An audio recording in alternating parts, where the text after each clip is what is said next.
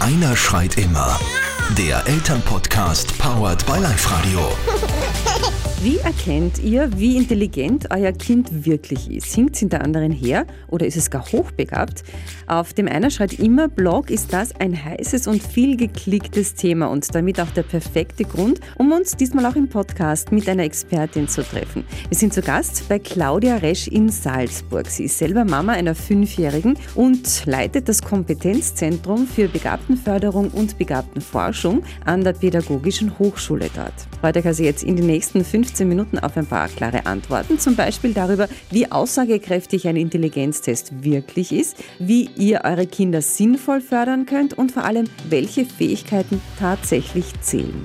Ich bin Redakteurin und Buchautorin Dagmar Hager und hier ist Bloggerin und Bestsellerautorin Christina Tropper im Gespräch mit Claudia Resch. Wie erkennt man, ob ein Kind hochbegabt ist oder nicht? Erkennen kann ich eigentlich nicht die Begabung per se, sondern nur die Leistung, die ein Kind bereit ist zu zeigen. Das heißt, ich muss ein Kind beobachten und da, wo ein Kind einfach sehr wiff ist, sehr clever, kreative Lösungsvorschläge findet, kann ich sagen, okay, in diesem Bereich scheint eine Begabung vorzuliegen. Also mir fehlt da jetzt der Begriff eigentlich des Intelligenzquotienten. Spielt der da überhaupt keine Rolle? Intelligenz ist ein Teil von Begabung, es ist nicht dasselbe. Einen sehr hohen IQ zu haben ist nicht schlecht, aber was misst der IQ? Der IQ-Test wurde entwickelt für Kinder, die Förderbedarf brauchen in der Schule. Deshalb hat man ihn auf die Fächer entwickelt, die vermeintlich im westlichen Schulsystem als wichtig erachtet werden. Und das ist Mathematik und Deutsch, beziehungsweise ist in Frankreich entwickelt worden, also Französisch. Und deswegen wird in einem IQ-Test vorwiegend logisch-mathematisches und sprachliches Denken abgeprüft. Also das heißt, eine Hochbegabung in Kunst etc. würde in einem IQ-Test nie. Genau, das, kann ich, das würde ich einfach nicht sehen. Ich würde auch nicht sehen, wie kreativ ein Kind ist. Das heißt, damit ich mein Potenzial wirklich in Leistung entwickeln kann, braucht es jetzt sehr viel mehr als den IQ. Ich brauche ein Durchhaltevermögen, ich brauche eine Motivation und ich brauche ein förderliches Lernumfeld. Wenn diese Komponenten nicht da sind, wird es schwierig werden, dass mein Potenzial zu einer Leistung wird. Gibt es da genaue Studien und Zahlen, wie viele Kinder da dieses Potenzial zur Hochbegabung mhm. haben? Äh, es gibt wissenschaftliche Schätzungen, dass 15 bis 20 Prozent eines jeden Jahrgangs das Potenzial zu sehr hohen Leistungen haben, wenn die Förderbedingungen passen. Das heißt nicht, dass 15 bis 20 Prozent hochbegabt sind, sondern sie haben das Potenzial. Das heißt, die brauchen Motivation, sie müssen von den Eltern gefördert werden, sie müssen in der Schule Förderung bekommen, sie müssen von den Peers, von ihren Freunden akzeptiert werden und dann kann daraus einfach was werden. Okay, wir reden jetzt vom Fördern. Äh, Montag Chinesisch, Dienstag Geige, Mittwoch Kunsteislauf. Ist das äh, das richtige Förderprogramm? Wir glauben, dass das zu einer Frühstressung führt. Gibt es auch ein afrikanisches Sprichwort, das sagt, das Gras wächst nicht schneller, wenn man an ihm zieht, sondern das braucht seine Zeit. Förderung bedeutet nicht, dass ich ein Kind in Förderkurse stecke. Diese Förderkurse haben insofern ihre Berechtigung, wenn man sagt, dass die Kinder dann einfach mit Gleichgesinnten optimalerweise zusammen sind. Und das kann für sie eine wirklich super Erfahrung sein, aber ob das Kind zu Hause singt oder in einem Chor singt, wird egal sein. Jetzt haben viele Eltern von hochbegabten Kindern ein Problem. Warum kommen diese Eltern äh, zu dir? Ich glaube, dass sie sich alleingelassen fühlen im Schulsystem. Es gibt manche Bundesländer, da funktioniert es sehr gut, wie zum Beispiel in Oberösterreich. Da gibt es einfach unterstützende Maßnahmen. In anderen Bundesländern ist es schwieriger, auch, auch die Akzeptanz zu finden.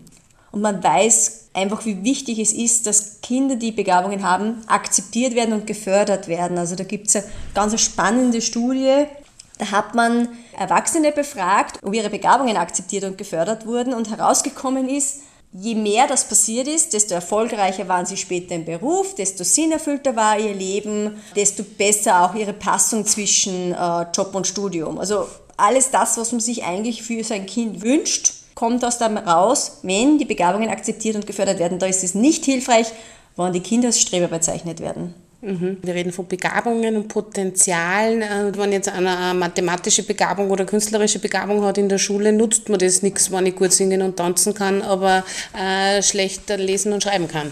Spannend ist ja das wirklich diese Akzeptanz von Begabungen. Wir haben ja in Österreich interessanterweise ja null Problem, wenn es um herausragende Leistungen geht im musikalischen und sportlichen Bereich. Da ist es in Ordnung, da gibt es einen Bezirkskader zum Beispiel im Skifahren und Landeskader und dann gibt es ein Stamser Gymnasium und ganz viele verschiedene Schulen, wo ich mein Kind hinschicken kann. Und in Musik ist es dasselbe, da gibt es fünfjährige Gymnasien, wo das Kind dann mehr oder weniger einfach auch mehr Zeit hat, dass es am Instrument übt.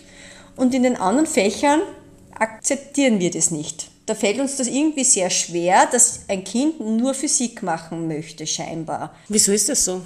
Ja, wenn ich das wüsste. Ja, also ich habe es bis jetzt nicht herausfinden können, weil ich es einfach so tragisch finde.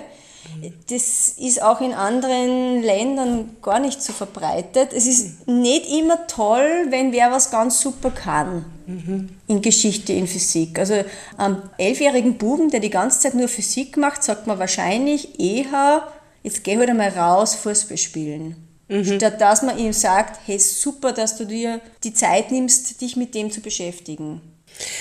So, jetzt habe ich herausgefunden, okay, mein Kind ist hochbegabt. Soll ich das Kind dann früher in die Schule geben? Also, erstens mal sagen wir immer, man kann nicht auf Hochbegabung testen, sondern nur auf Hochintelligenz. Also ich kann ja, ich habe nur einen IQ-Test Was ist da der Unterschied? Intelligenz ist ein Teil von Begabung. Um das Potenzial in Leistung zu verwandeln, brauche ich eben dieses Durchhaltevermögen. Ich brauche die Motivation. Ich brauche eben das förderliche Lernumfeld. Es kennt jeder von uns dieses eine Kind, von dem man sagt, na, blitzgescheit, aber so faul. Und der schreibt dann vielleicht auch nur schlechte Noten. Da fehlt dann was. Der braucht noch mehr. Und das kann passen, und beim frühzeitigen Einschulen, das finde ich meistens auch weniger problematisch, weil man ja den Kindergarten sowieso verlassen muss. Beim Überspringen sind wir eher vorsichtiger, weil wenn sich das Kind im Klassenverband wohlfühlt, sollte es eigentlich im Klassenverband bleiben und da sollte die Förderung dann innerhalb der Klasse passieren. Frühzeitiges Einschulen, ein Kind, das schon lesen, schreiben, rechnen kann, kann sich in der ersten Klasse dann tatsächlich sehr langweilen, weil was anderes lernt es dort nicht. Da ist möglicherweise besser, es geht dann gleich in die zweite. Gut, also wir haben jetzt gesagt, eine Intelligenz, das ist nicht unbedingt immer aussagekräftig. Wer erkennt jetzt dann, ob das Kind hochbegabt ist oder nicht? Eltern und Kindergartenpädagoginnen und auch Lehrpersonen erkennen das eigentlich sehr gut. Ein IQ-Test tut ja auch nichts anderes, als wie das er Kinder miteinander vergleicht. Also so kommen ja überhaupt die Ergebnisse zustande. Das heißt, wenn ich sehe, dass mein Kind einfach sehr gut singen kann, auch im Vergleich zu anderen Kindern und auch Töne gleich mal richtig nachsingt, dann kann ich sagen, es hat offensichtlich eine musikalische Begabung. Wenn es sehr, sehr leicht Fremdsprachen lernt und das auch unheimlich flüssig nachsagen kann, kann ich sagen, offensichtlich ist im Bereich Fremdsprache eine Begabung da. Also man sieht das schon. Ein IQ-Test brauche ich ja eigentlich nur, wenn ich wirklich Zweifel habe. Du hast vorher einen unheimlich schönen Satz gesagt und zwar Fördern auf Verdacht. Das kommt daher, wir werden immer mal wieder angerufen von Müttern, auch Vätern, Gott sei Dank, äh, die sagen, die Lehrerin hat gesagt, das Kind ist sehr gescheit, wir sollten es mal testen lassen. Und ich frage dann immer, naja, aber wissen Sie dann nachher mehr, als wie Sie jetzt schon wissen? Sie wissen jetzt, das Kind ist gescheit, es ist clever. Ob der IQ jetzt dann 124 ist oder 132, da werden Sie keinen Unterschied merken, weil es einfach so viele andere Faktoren gibt, die wichtig sind. Und vor allem, man sollte sich auch die Frage stellen, was passiert, wenn IQ 127 rauskommt. Es gibt ja diese magische Grenze von 130. Fördern Sie das Kind dann nicht, das tut man ja auch nicht, man fördert das Kind immer. Und wir sagen immer, fördern auf Verdacht.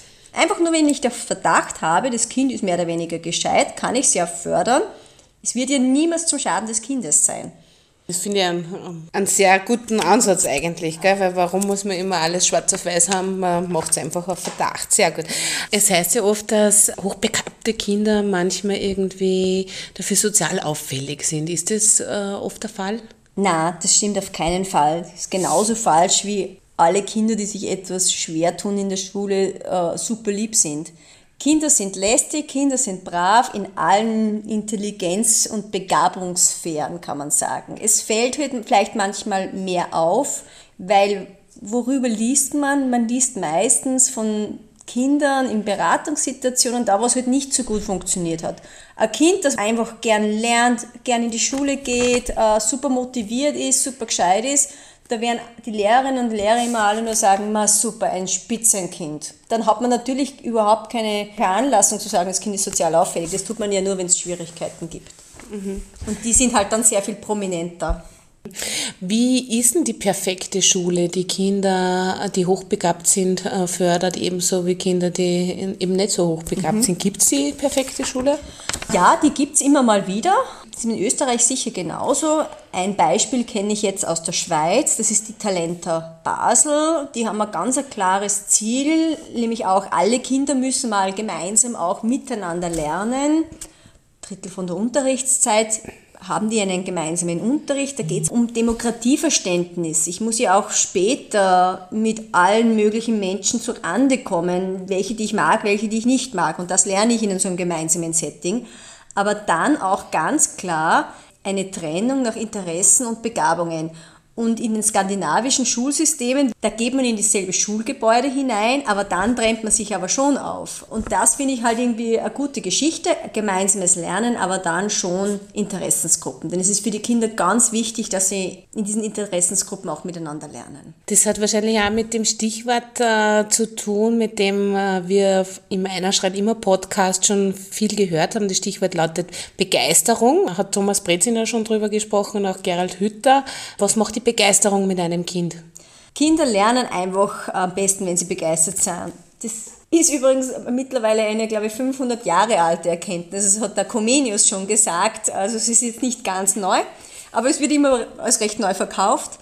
Kinder, die begeistert von einer Sache sind, kommen genau in diesen Flow, den Mihai Csikszentmihalyi auch beschrieben hat, genau in diesem Bereich zwischen Unterforderung und Überforderung.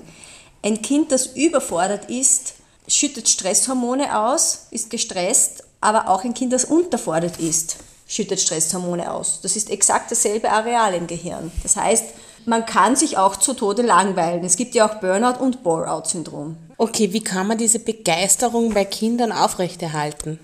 Indem man fordert und fördert. Also ich muss ein Kind schon fordern, Zone der nächsten Entwicklung. Ich muss wissen, wo das Kind steht und wo ich es als nächstes hinbringe.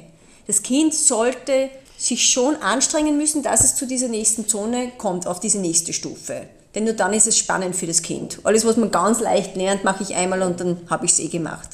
So, wir haben jetzt auch viele gesprochen über Förderung und egal ob jetzt hochbegabtes Kind oder nicht hochbegabtes Kind, ich glaube, alle Eltern haben Angst, zu wenig zu fördern. Kann man ein Kind zu wenig fördern oder naja, zu wenig fördern, wenn man das Kind den ganzen Tag vom Fernseher parkt, wird das nicht optimal sein. Also ein Kind braucht ja auch die Interaktion mit einem anderen lebenden Wesen und der Fernseher gehört da nicht dazu. Also das ist wenig günstig, aber das Kind wird nicht geistig verkommen, wenn es zum Beispiel eine Stunde am Tag fernseht oder auch wenn es einmal zwei Stunden am Tag fernseht. Wenn man die restliche Zeit sinnvoll mit ihm verbringt, ist das völlig in Ordnung. Also man muss den Fernseher auch nicht verdammen. Muss man stressen als Eltern? Nein, also man kann erstens mal viel aufholen, Kinder lernen durch Begegnungen. Sie brauchen nicht in alle möglichen Kurse gehen, um etwas zu lernen. Oft reichen die Primärerfahrungen. Was meine ich mit Primärerfahrungen? In den Wald gehen ist eine Primärerfahrung. Es ist viel besser, man geht in den Wald, als man liest ein Buch über den Wald. Was sind die wichtigsten Dinge, die Eltern mit Kindern machen können? Vorlesen, mit ihnen singen, tanzen. Das ist sehr gut für die Gehirnentwicklung. Fremdsprachen lernen, viel reden mit dem Kind, ihm nicht immer alle Antworten geben, sondern ihm mehr Anleitungen geben, wie er selbst auf Lösungen kommt. Beispiel, Kind sucht ein Puzzleteil. Ich sage ihm jetzt nicht, das ist der richtige Puzzleteil, das gehört dorthin, sondern suche mal ein Puzzleteil, was drei Löcher hat. Dass es eher selbst so auf Lösungen kommt, weil nichts schlimmer ist es, wenn das Kind immer erwartet, dass die, die Eltern die Antwort haben. Das Kind muss selber lernen, sich die Antworten zu suchen. Mhm, super. Gibt es was, was du noch lernen willst? Ähm, ja, ich finde Sprachen ganz spannend. Äh, Spanisch habe ich mal gelernt, das möchte ich mal wieder machen. Surfen finde ich ganz super. Also hast du für den nächsten Sommer schon einen Plan? Ja. ja. Ja, super. Ja, dann vielen Dank für das Gespräch. Einer schreit immer. Der Elternpodcast powered by Live Radio. Christina Tropper war das im Gespräch mit Claudia Resch, der Leiterin des Kompetenzzentrums für Begabtenförderung und Begabtenforschung an der Pädagogischen Hochschule in Salzburg. Wenn wir es also schaffen, die Potenziale unserer Kinder zu erkennen, zu schätzen und ihnen ohne Stress helfen, sie zu entwickeln, dann stimmt der Weg. Und nie vergessen, es sind auch ganz andere Werte, die zählen. Ich bin die Dagmar, die Christine und ich hoffen, ihr hattet einen tollen Start ins neue Jahr. Und nicht vergessen, den Einer schreit immer Eltern Podcast Powered by Live Radio gibt es alle drei Wochen neu.